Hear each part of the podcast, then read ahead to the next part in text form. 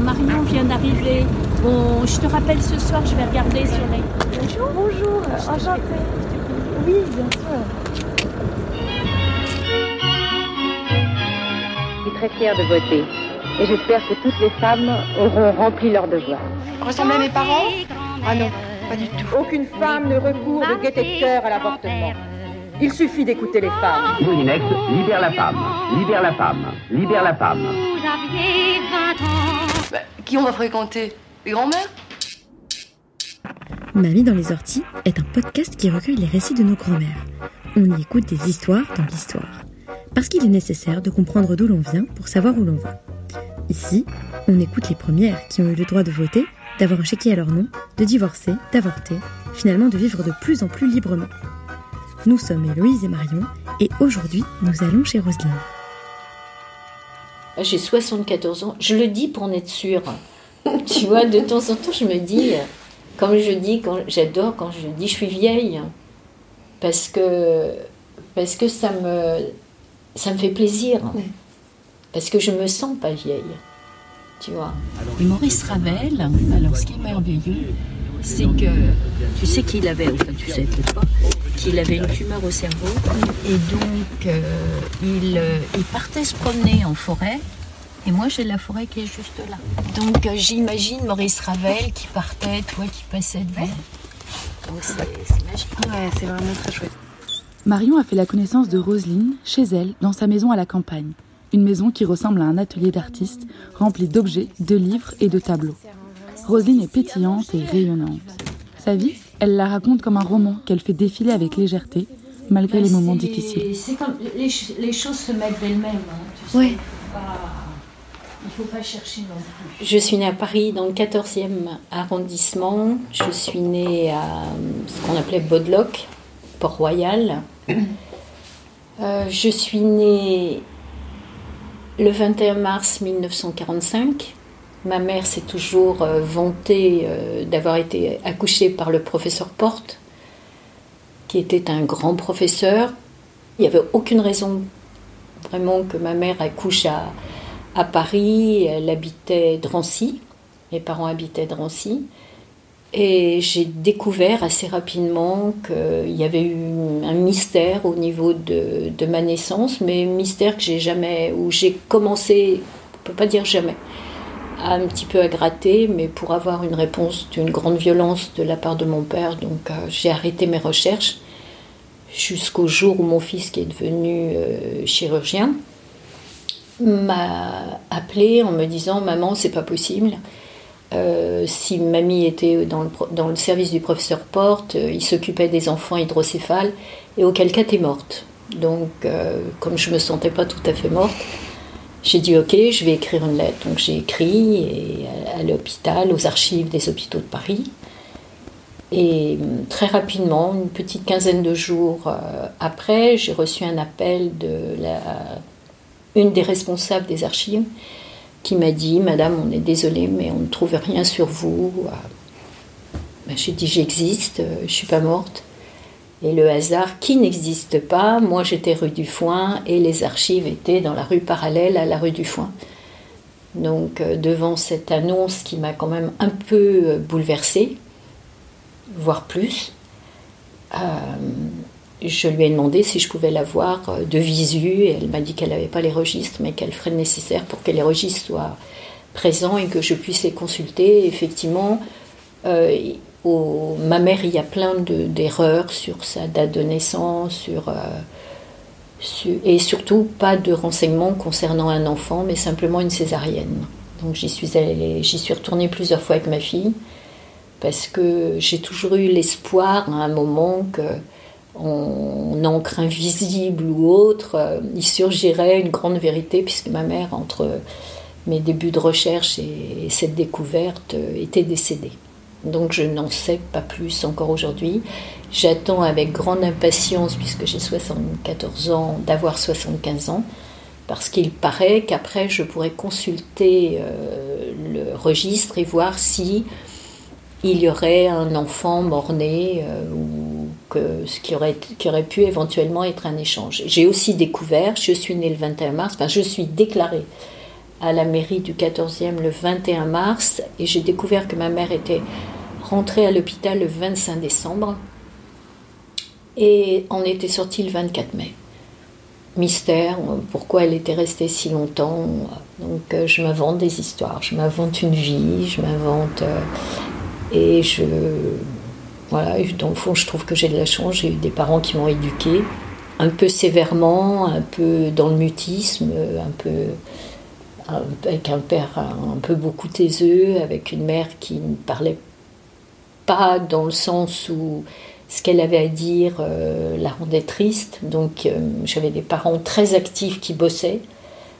Avant ma naissance, non seulement ils bossaient, mais ils faisaient du sport. Mon père était en plus prof de, de, de, pas de tennis, il faisait du tennis également tous les deux. Tous les matins, il partait à 7 h du matin pour aller faire euh, une heure de tennis, et puis après il partait travailler. Et moi j'étais toute seule. Voilà, j'étais.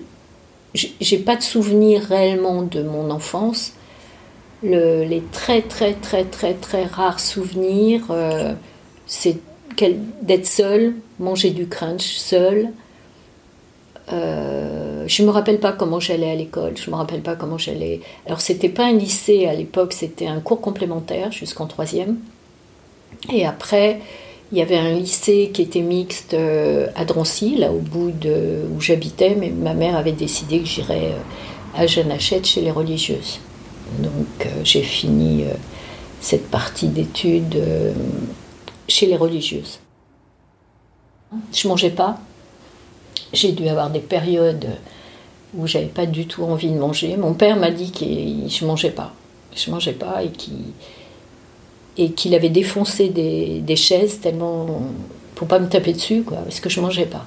Je refusais de manger. Il y avait sans doute beaucoup de choses qui passaient pas. Mais ça, moi, j'en ai aucun, aucun souvenir. Et ta mère travaillait aussi? Alors ma mère, ma mère travaillait même le, samedi, euh, elle travaillait tout le temps. Alors ma mère a, très vite, elle est arrivée chez Roussel Leclaf. Je pense que ma mère s'est mariée avec mon père, pas par amour, mais elle voulait fuir. Ils étaient du Pas-de-Calais, pays minier. Et le seul moyen pour ma mère de fuir le Pas-de-Calais, c'était de, de, se marier. Mon père l'avait connue euh, quand maman était petite. Hein, euh, et, et je pense que c'est ça, si tu veux. J'avais l'impression que mes parents, il y avait un contrat. Mais quand j'ai découvert le mystère sur ma naissance, je me suis demandé s'il n'y avait pas un autre contrat qui était plutôt euh, ma naissance, dans le sens où mon père, pendant la guerre, il s'est caché pendant toute la période de la guerre. Donc ma mère a habité Noisy-le-Sec, où il y avait les bombardements, euh, toute seule. Mon père, la première fois qu'il a vu ma mère, elle devait avoir 10 ans. Et il est tombé fou amoureux. Mais mon père, c'était un. Comment ça s'appelle ces gens, tu sais, qui ont une idée fixe et qui la détournent pas, quoi. C'était l'amour de sa vie, il me l'a dit. Hein. Il m'a dit qu'il voulait absolument pas d'enfant, que moi, c'était vraiment. Il m'avait accepté à contre-coeur. Donc, euh, c'était clair, Marc. Mais moi, j'avais trouvé que c'était brillant. Parce que ta mère, elle en voulait des enfants, du coup? Je ne sais pas, elle m'a eu à 37 ans. Est-ce qu'elle était enceinte quand il est rentré? Tu vois, il y a plein de mystères. Toujours est-il que mes parents m'ont toujours regardé comme si je, j'allais dire, je sortais d'ailleurs. Voilà, j'étais un mystère pour eux et eux, ils étaient un mystère pour moi. Il m'est difficile d'imaginer qu'une venue au monde puisse être entourée de tant de mystères et qu'il soit possible de vivre avec le poids de ce secret. Serait-ce de là que Roselyne tire son immense énergie et sa force de vie? Je voulais arrêter mes études, je voulais tout arrêter. Et j'avais proposé de partir en Espagne. Je voulais devenir euh, hôtesse internationale ou de rentrer aux Beaux-Arts de Paris pour devenir, je ne sais pas trop, architecte, étalagiste ou styliste. Mais je voulais partir, je voulais me sauver, je voulais fuir tout ça. Et mes parents ont pris sous le réel financier euh, et affectif cette famille euh, dans le désarroi, enfin surtout la maman. Un petit frère qui lui est décédé très jeune, alcoolique, enfin une cinquantaine d'années, qui était devenu aussi alcoolique, et le frère aîné donc qui est devenu le père de ma fille, avec qui j'avais une relation pas vraiment amoureuse, je ne peux pas dire que j'étais amoureuse, mais qui, euh, les premières vacances après le décès de cette petite fille, mes parents les avaient invités, et l'année qui, a suivi, euh, mes parents les ont encore invités. Donc euh, là, ça se passait à côté de la Baule. Mes parents avaient une maison à Kimiak, par Mesquer, là sur une presqu'île. Et, et donc, bon, bah, je, le voyais en maillot de bain, il me voyait en maillot de bain. Bon, il y avait certaines, certaines comment dirais-je, je connaissais rien de, de- de- du corps, de ce qui pouvait se passer. Et moi, je trouvais ça très très agréable et j'étais absolument pas au courant que je pouvais attendre un bébé avec ce qu'on faisait. C'était pour moi, c'était voilà. Donc je me suis retrouvée enceinte. Et si je reviens un petit peu en arrière, justement, du coup, euh, concernant toute ton éducation sexuelle, ton apprentissage, ou je sais pas, tes premières règles, ou comment. Ah rien, rien. Ma mère, je lui posais des questions et je me souviens d'elle. Euh, déjà, elle, se maquillait avant de partir euh, travailler. Elle avait toujours quelqu'un qui venait la, chercher en voiture. Et euh, donc elle se maquillait. Je lui disais, mais maman, il faut que tu me parles. A un jour, il faut m'en parler. Et elle avait des paroles qui étaient monstrueuses concernant la sexualité. Elle me disait, mais c'est ce qui est le plus horrible dans une vie. Euh, ça fait mal, ça sent mauvais. Elle avait un troisième terme que j'ai oublié, que j'ai écrit d'ailleurs. Donc ma fille, je l'ai attendue sans le savoir, sans, qui m'a valu un aller-retour du médecin, parce que quand il m'a dit t'es enceinte, et que je lui ai dit que c'était pas possible, que j'avais jamais couché avec un garçon, et là je me suis pris la baffe de ma vie. C'était le médecin de famille, il me connaissait depuis tout le temps, donc il a cru que je montais. Mais en plus, je suis allée voir le médecin avec ma mère et, et Pierre qui était là en permission, donc le père de ma Mhm. fille. Donc c'est que vraiment, je ne savais pas qu'il y avait un doute de quoi que ce soit, parce que sinon je n'aurais jamais demandé de venir. Et, et là, c'était l'horreur. Mon père m'a traité de tous les noms, à genoux, euh, debout, quand il était dans une pièce. Ça a été l'horreur. Et comment tu t'es rendu compte que tu étais enceinte, du coup? Bah, parce qu'au bout de deux mois, j'avais toujours pas de règles. Et j'avais demandé à, Pierre est-ce qu'on a fait une bêtise? Je J'employais même pas le mot, tu vois. Et il me disait non, pas du tout, on n'a pas fait de bêtises. Et je l'ai revu, euh, enfin on se côtoyait, mais on n'avait jamais parlé de- de cet épisode, j'allais dire, de cet épisode de vie, de ce premier euh, chapitre de vie. Et quand je lui ai posé la question, c'était à la gare Montparnasse, c'était d'un romantisme rare. Et je lui ai dit euh, Bon, bah, maintenant tu vas m'expliquer. Tu savais très bien qu'il y avait un risque avec ce que tu faisais. Moi, j'adorais ce qu'on faisait. hein. Et il m'a dit Bien sûr que je le savais, mais moi, je voulais t'avoir. Tu étais, euh, la femme de mes rêves, euh, donc je voulais t'avoir. Je n'ai pas réfléchi. Oui, bien sûr qu'il y avait un risque. Et toi aussi, tu étais au courant. Alors que je le jure sur tout ce que j'ai de précieux, j'étais pas au courant. Et je ne savais pas. Et je l'ai appris quand j'avais une trentaine d'années euh, dans un livre de Françoise Dolto qui expliquait qu'on pouvait être enceinte euh, dans cette situation. Et c'est pour ça que tout de suite, euh, ma, ma fille, je, je lui ai tout de suite parlé de la sexualité, de lui dire les risques, qui c'était pas la, c'est pas la peine d'être pénétrée, tu vois, pour être enceinte, et qu'il y avait plein de, de- d'autres possibilités, ou, donc et qu'il fallait être très prudente, quoi. Que, voilà. Donc ça, c'est ça. Et comment Donc t'as j'ai- réagi quand t'as su que tu étais enceinte? Bah, je me regardais, je regardais mon ventre et je me disais, c'est pas possible. Je peux pas faire un bébé, moi. Parce que j'avais en plus un, un corps euh, plutôt de gamine, tu vois. euh. Bon, ça, je peux remercier mes parents parce que j'avais vraiment toute menue. Je- Et je suis restée menue, tu vois. Je reste un peu. J'ai pas beaucoup changé. hein. Donc. euh, non, je pensais pas, je pensais pas que c'était possible que moi je puisse faire un enfant, c'était pas possible. Et l'horreur, parce qu'il y a quand même un truc euh, incroyable, c'est que j'ai accouché le 20 juillet et mes parents sont partis en vacances en me laissant avec le bébé et Pierre, que j'avais épousé au mois de janvier, forcé. Je voulais pas me marier. J'avais demandé à ma mère si on pouvait pas sauver toutes les deux, disparaître. Je, lui avais proposé de disparaître avec elle. Et euh, parce que j'avais l'impression que je devais la sauver quelque part. Je me suis toujours sentie un peu euh, responsable de ma mère. Il fallait que je la sauve de quelque chose. Et, euh, elle n'a pas voulu, donc je me suis mariée 11 janvier. Avec une vraie robe de mariée, c'était terrible. Donc voilà, et puis, euh, puis le lendemain, bah, j'ai chialé parce que là, je savais ce que c'était que vraiment coucher avec un garçon. c'était, euh, ça a été euh, terrible. Mais ça a été, après, ça a été vraiment terrible. Heureusement, j'avais un médecin magnifique que je ne citerai pas parce qu'il a sans doute fait des choses qui n'étaient pas reconnues ou qui seraient aujourd'hui condamnables.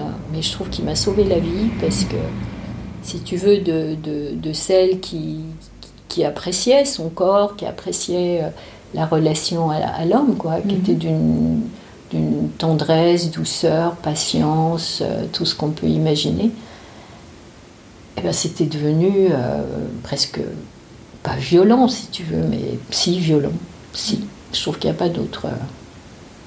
Euh, ouais. une certaine. pas L'autre était plus. J'existais plus, quoi. C'était plus que son plaisir à lui, c'était plus moi. Moi, j'existais plus. Et l'été du coup de la naissance de ta fille, tu t'es retrouvée seule avec euh, ouais, mes parents sont, ouais, et, et Coralie, ouais. Ouais, ouais. Et comme j'avais tricoté plein de robes et qu'elle est née le 20 juillet, qui faisait une chaleur torride, je lui mettais quand même les robes en laine. Donc elle était trempée, les cheveux euh, tout, tout collés. Mais elle était tellement belle. Je la trouvais tellement belle.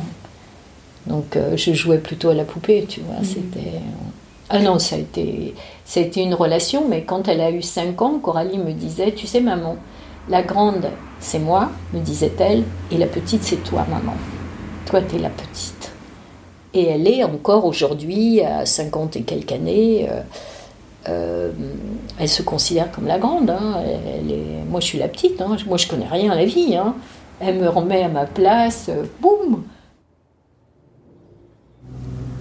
moi, je crois que je suis une dilettante surtout. Je fais tout, mais je suis dilettante. Il faut que ça soit fait dans, dans le plaisir. Ça, c'était le, le, mot qui tuait mon père euh, quand je disais c'est pas grave, il faut se faire plaisir.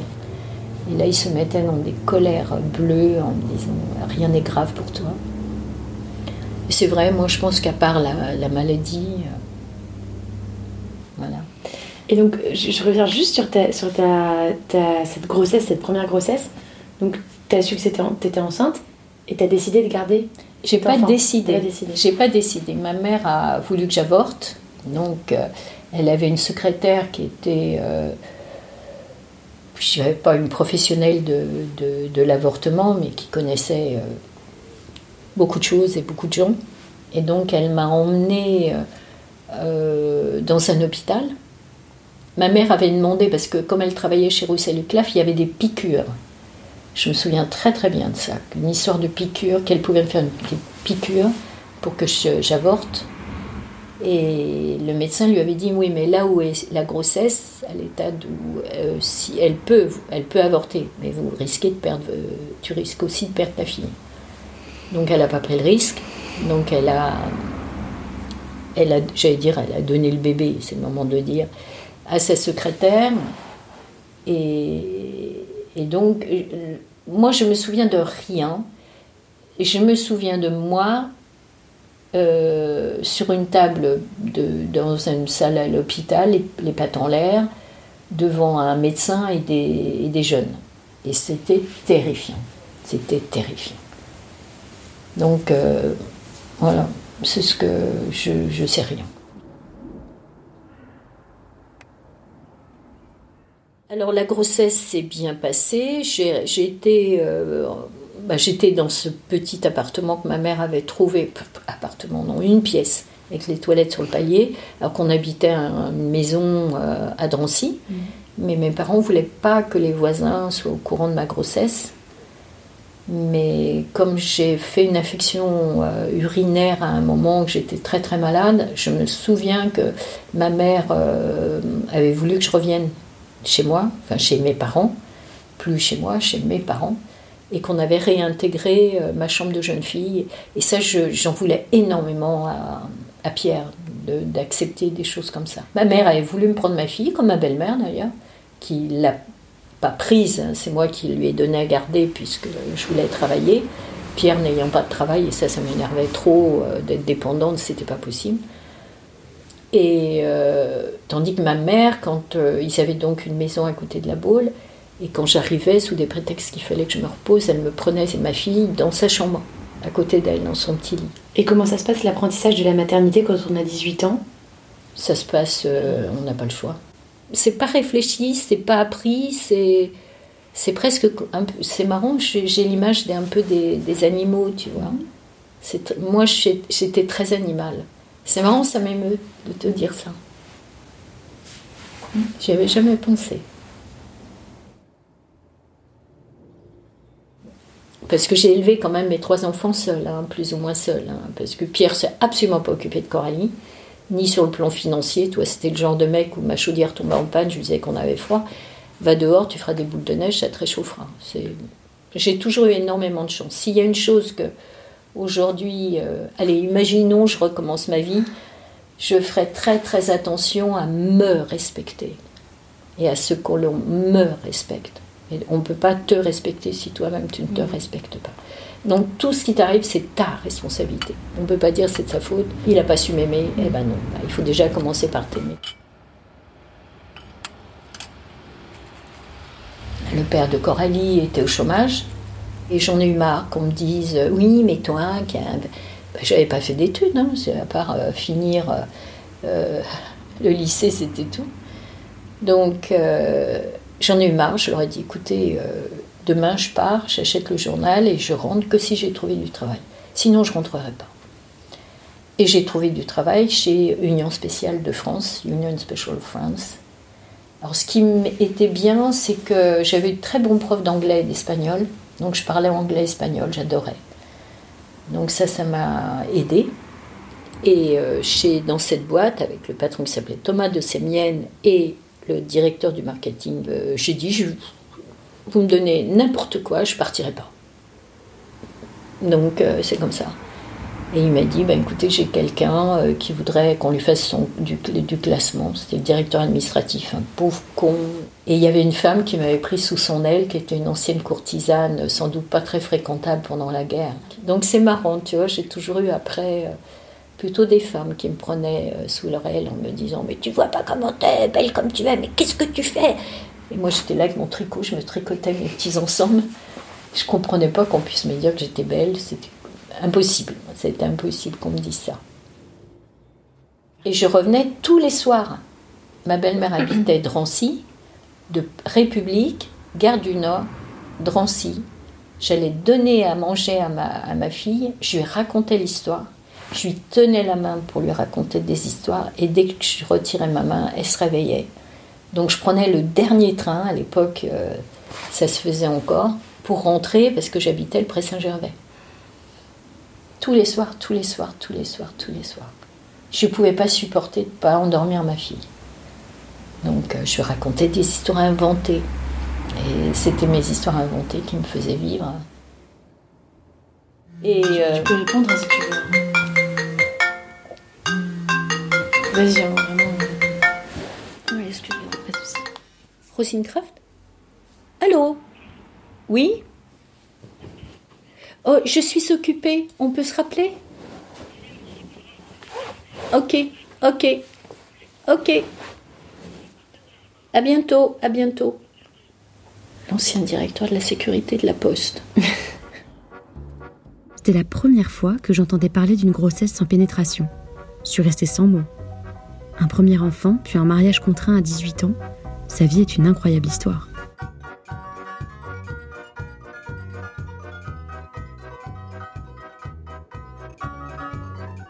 Je voulais pas divorcer. Je voulais pas divorcer. Euh, de toute façon, je voulais pas me remarier.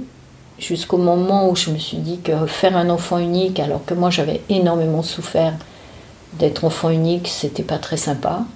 Donc encore une fois, là aussi c'est très important. Je me suis rendu compte très tardivement qu'on faisait les choses pas pour les bonnes raisons. Je sais pas si j'ai eu un désir d'enfant. J'ai eu un désir de d'avoir plusieurs enfants. C'est différent, tu vois, c'est... Et, et là, j'ai eu une chance phénoménale parce que ma fille, évidemment, elle grandissait, ma, ma coco, hein, elle n'est pas restée tout le temps euh, petite avec ses robes en laine, 30 degrés. se l'habillait, t'es belle, t'es belle comme tout. Je l'emmenais partout, j'ai fait du stand avec elle. J'allais la, la chercher à l'école Sainte-Marie, je l'ai emmenée à Rome.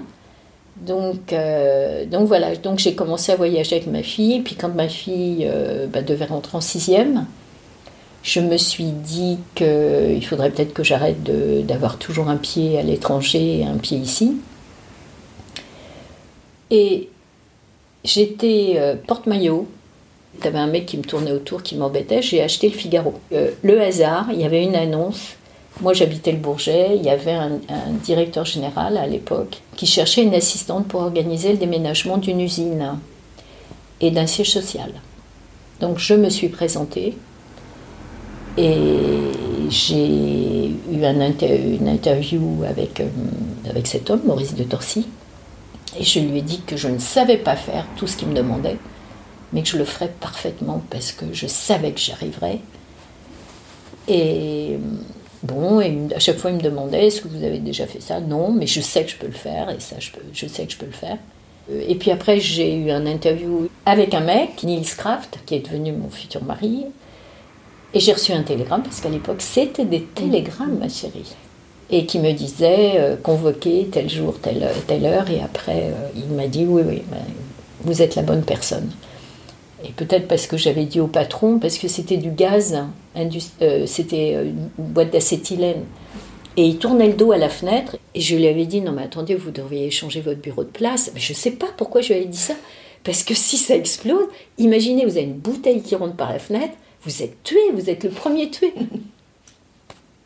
Moi je vous changerai votre bureau de place. Et sans doute qu'il avait dû se dire mais c'est un phénomène. Pour qu'elle ose me dire ça, tu vois, même. Et, donc euh, j'ai été pris chez Aga. J'ai vécu très très longtemps euh, seule, sans, compagnon, sans personne. D'abord, je désespérais parce que je me disais mais qu'il n'y avait aucun homme qui me regardait. Ça continue. hein. Je me demande pourquoi, parce que je trouve que c'est pas aussi bien que les autres, quoi. Je sais pas. Ça, j'aimerais bien qu'un jour on m'explique. Mais peut-être qu'avant que je meure, quand même. Donc oui, je vivais vraiment seule. Je m'occupais de ma fille et je bossais. Parce que vraiment, Maurice euh, me faisait travailler euh, comme une brute. hein. Donc j'ai divorcé de Pierre et je me suis mariée avec, euh, avec Niels. On a essayé de faire. Alors, on a essayé, j'ai vécu avec Niels. Ouais, ça devait être en 76. Ce qui est merveilleux, ça je le dis aussi, c'est qu'on avait essayé de faire des bébés, un bébé, j'en ai eu deux en même temps, mais un bébé et ça marchait pas. Et d'un seul coup, j'ai dit à Niels, je sais pourquoi ça marche pas. Parce que le premier, je n'étais pas mariée, et là, ça marche plus. Il faut qu'on se marie. Et si on se marie, je serai enceinte. Me dit, t'es folle. On s'est marié le 7-7-77. Et quand je suis allée voir le gynéco, j'ai plus eu mes règles. On avait fait le, le bébé et ben, c'était pile poil quand on a, publié les bancs. À partir du moment, comme quoi, ça turbine là-haut. On est parti vivre en Suède. Voilà. Donc j'ai accouché à Neuilly. Euh, et on est parti, Eric et Kevin avaient 4 ans. Et j'ai adoré. J'ai adoré être en Suède. J'ai adoré. J'ai adoré la nature. La, Suède, c'est ça, hein. c'est lac, forêt, lac, forêt. Le midi, tu te baignes, tu te mets. On est resté euh, un peu plus d'un an. Et, après, on y allait régulièrement. Donc il y a eu ça. Après, Niels a rencontré par ma faute une femme. Je dis par ma faute parce que je voulais aller à Copenhague. Il y avait une galerie Asbeck qui faisait une expo et je voulais absolument voir cette expo. Niels a accepté. euh, il n'était pas du tout artiste, hein, il était ancien prof d'économie à l'université. Et euh, donc on est allé à Copenhague et à la, sortie de cette galerie, euh, il y avait deux femmes et c'était une d'entre elles était son ex-compagne qui était mariée à l'époque, qui était divorcée là, donc ça a été foutu. hein. Notre couple a été, il voulait partir la rejoindre. Mon père, après, quand j'ai divorcé Niels, il m'a dit que j'étais venue avec trois Suédois, trois copains suédois. Il y en avait qu'un qu'il fallait surtout pas épouser. Et évidemment, j'avais choisi celui-là. Donc c'était encourageant. Donc, euh, et après, quand je lui ai dit que j'étais enceinte, il m'a dit décidément, euh, t'en rateras pas une, tu finissais par être tranquille, il faut que tu recommences. Très encourageant. Ils m'ont toujours beaucoup encouragée dans tout ce que j'ai fait dans ma vie. Je crois que j'ai jamais vu le mal.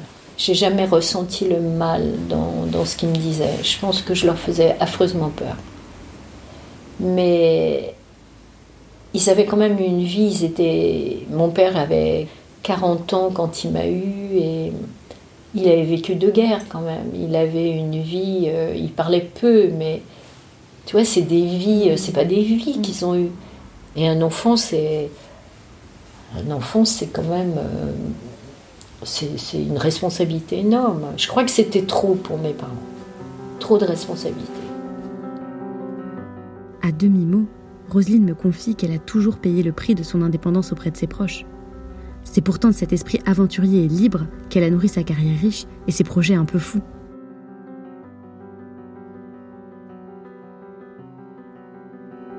Après mon divorce, j'ai travaillé, j'ai eu énormément de chance. J'ai aidé un ami. Donc si j'avais un conseil, c'est aider, aider, aider. Il n'y a que dans ces moments-là où tu tombes sur des miracles. J'ai un copain marionnettiste qui a un théâtre de marionnettes euh, qui m'appelle en me disant euh, j'ai besoin de, ta voiture pour descendre à Avignon. Oh, je dis non. Mon mari, c'est ça y est, il a pris sa décision, il est parti avec tous ses vêtements, sa valise. Je ne le reverrai pas. Il part en Suède retrouver sa nana. C'est fini, terminé. Mes enfants sont chez mes parents. J'ai décidé que j'étais désespérée. Laisse-moi, je suis désespérée. Et il m'a dit oui, tu es désespérée, mais j'ai besoin, de ta- besoin de toi et ta voiture. À contre-coeur, je suis allée à Avignon et je suis tombée. On a fait un tour, c'était au moment du festival. Et il me dit on va faire un tour dans Avignon. Euh, puis si on voit une pièce de théâtre, je connais plein de copains, j'ai plein de copains. Donc on, se fera des, séances de théâtre. Euh, Il voyait bien, en plus moralement, j'allais pas bien. Et puis à l'hôtel de l'Europe, qui est l'hôtel euh, chic d'Avignon, à une table, assis à une table, il y avait deux mecs et une femme. Et je vois Pascal, qu'est-ce que tu fais là? Et c'était Pierre-Jean Gré, c'était le patron du groupe 7, le groupe euh, qui s'occupait de la communication de tous les grands projets du président, donc y compris le Louvre. Et il cherchait, il venait d'avoir euh, une, entreprise qui l'avait laissé tomber, je crois, ou je sais pas tout- trop, je me rappelle plus. Et il cherchait quelqu'un qui puisse présenter le projet du Louvre au public. Donc il nous a demandé à Pascal et moi si on pouvait le faire. Et je me suis entendue dire oui. Donc j'ai plein de belles histoires comme ça. Parce que là, je refais un retour encore un peu en arrière. Ah oui, wine. Ton. Un rewind. Ton mari t'a quitté. Il Oui. est reparti en Suède. Oui, Et toi, t'as gardé les enfants avec toi. oui. D'accord. Ah, je le tuais sinon. Oui. C'était ça. Mais, mais comment ça s'est passé, euh, bah, ce- ce- cet autre divorce, du coup? L'horreur. La peur. L'angoisse. Euh, Mais ça a été surtout la- l'année qui précédait, parce que je savais qu'il allait partir. Je savais qu'il allait partir et il me montait. Mais tes enfants, avec quel âge quand vous avez divorcé? Oh là, 7 ans. Ah oui. Le drame. Le drame. La peur, la peur. Peur de, de- Peur, peur de tout. Mais t'avais peur de, de, de quoi? Bah, de ne pas y arriver. Peur de laisser mes enfants tout seuls. Peur d'aller travailler, de rentrer. Tu peux pas savoir le- l'emploi du temps que j'avais. En plus, comme je m'étais mise à, à courir euh, tous les matins, je me levais à 6 heures. Parce que sinon, je, je- je- je serais morte. T'es resté combien de temps travailler? Deux ans et demi. J'ai démissionné. En plus, je m'appelle Kraft. J'ai gardé le nom de mon ex-mari à sa demande, faut le faire quand même. Et euh, À sa demande, pardon, mais pourquoi? Bah parce qu'il y avait Eric et Kevin qui étaient au lycée international et il est allé quand même au consulat alors qu'il n'avait jamais rien fait pour moi en demandant à ce que je garde le nom. Je crois qu'il m'aimait, mais j'étais trop pour lui. Mais je crois qu'il m'aime, hein. mais je suis trop. Trop fatigante, trop, trop d'envie, trop, trop de trucs, trop de curiosité. trop. Et ça m'émeut de dire ça. Parce que je crois que pour mes parents, c'était ça aussi. J'étais trop. Je reçois un appel d'un chasseur de tête. T'avais Forum Diffusion, Bernard Coste, qui cherchait quelqu'un. Et il m'a dit Vous avez le profil, allez-y. Donc j'ai pas eu besoin du chômage. Après, avec Bernard Coste, j'ai eu une mission au ministère euh, pour aménager la salle de conférence du ministre. J'attendais au niveau de, du bureau du ministre pour, avoir le, pour voir la, le directeur technique du ministre et pour lui dire que j'étais désolée, mais qui, ou alors il fallait que je pousse les murs, mais que c'était pas possible de faire euh, ce qu'il me demandait. Puis là, tu as un mec qui est arrivé, un grand, avec des yeux bleus, magnifiques. Et il m'a demandé ce que je faisais là. Bah, je dis, bah, j'attends. Il me dit, mais vous attendez qui? Et j'attends euh, de, la directrice euh, du cabinet ou le directeur technique. Il me dit, je suis le directeur technique. Ça tombait bien. Et je lui dis, je ne peux pas aménager la, la, pièce. Et puis, ils ont un tel pouvoir, tu vois, le mec, ça, ça montait, euh, c'était avenue de Ségur. Ben, je lui dis non, je peux pas. Je lui dis mais attendez, mais avant de faire quelque chose, il faudrait avoir un cahier des charges. Mais il me dit on n'a pas de cahier des charges. Et je ne sais pas pourquoi je lui balance, bah, ça se voit, parce que quand on va dans les bureaux de poste, on sent qu'il n'y a pas de cahier des charges. Mais il me dit, vous êtes qui? Il me dit, je vais chercher, laissez-moi 15 jours, laissez-moi votre carte. Et effectivement, euh, le type me rappelle, et il me dit, euh, effectivement, je n'ai pas trouvé de cahier des charges. On se donne rendez-vous. On s'est donné rendez-vous. Et euh, il me dit, bah, moi j'aimerais que vous, euh, vous, vous m'écriviez un cahier des charges. Et je suis rentrée euh, chez Forum Diffusion et j'ai dit à Bernard Coste, je démissionne. Je me remets à mon compte, je me mets en libéral, je recommence ma vie.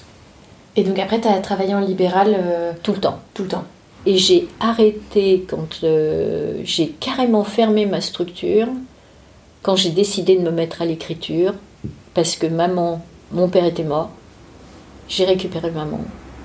Et j'ai un, j'ai Eric euh, qui était très très fragile. Donc euh, c'était trop pour moi. Il fallait que je m'occupe de mes vivants et, je me suis mise en danger encore une fois. Je m'occupais de ma mère et de, et de mon fils.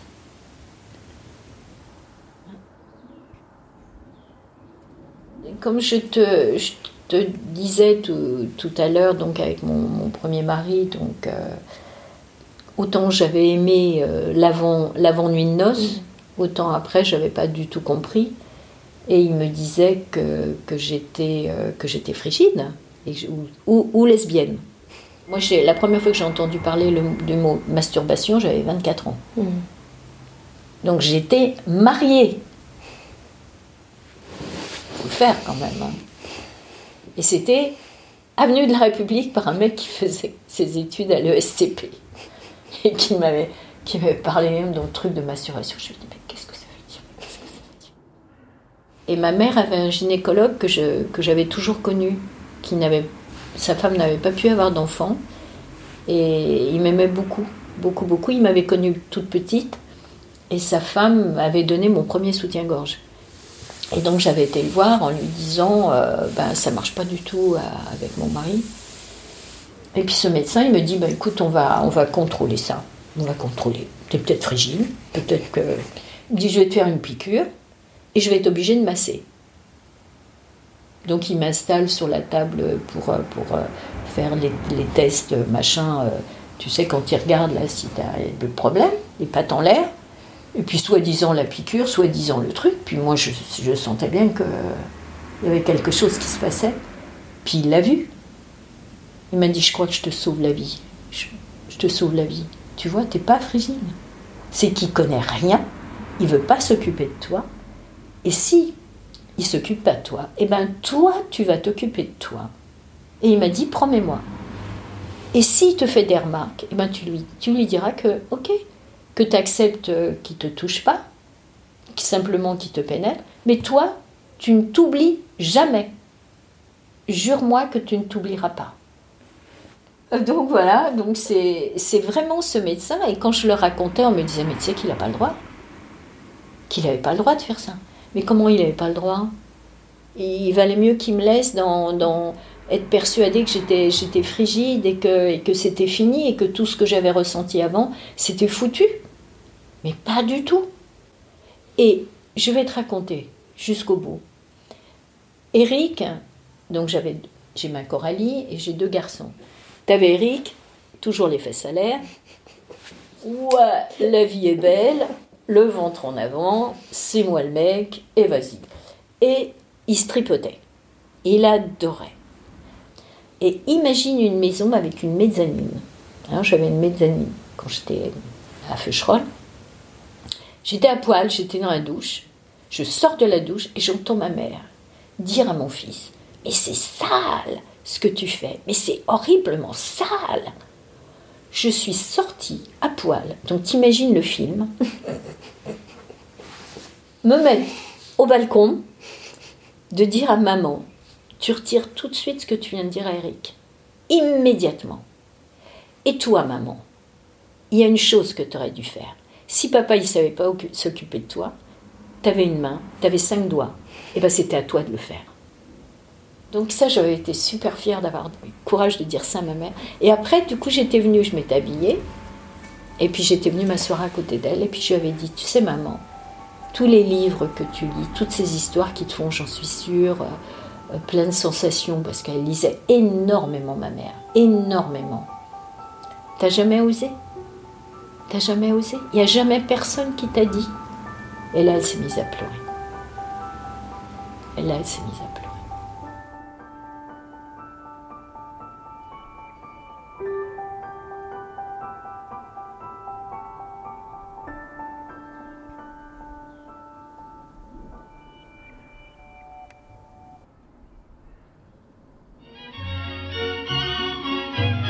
Roselyne est une mamie bulle d'air. Sa parole, comme sa vie, sont libres. Roselyne est une rencontre qui fait rire, sourire et aimer la vie. Une femme qui inspire et qui donne envie de se battre pour son indépendance et pour ses rêves.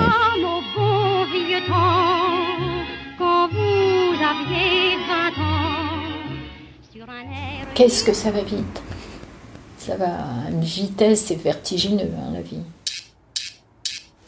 Mamie dans les orties est un podcast réalisé par Marion Debois et Héloïse Pierre. Si l'envie vous démange, après avoir été piqué par les orties de cette vie de mamie, de partager l'épisode, de mettre plein d'étoiles sur Apple Podcast ou simplement d'échanger avec nous une tasse de thé sur Instagram ou Twitter, surtout allez-y. Trouvez-nous sur les réseaux, at Mamie Podcast et par mail à bonjour. À bientôt!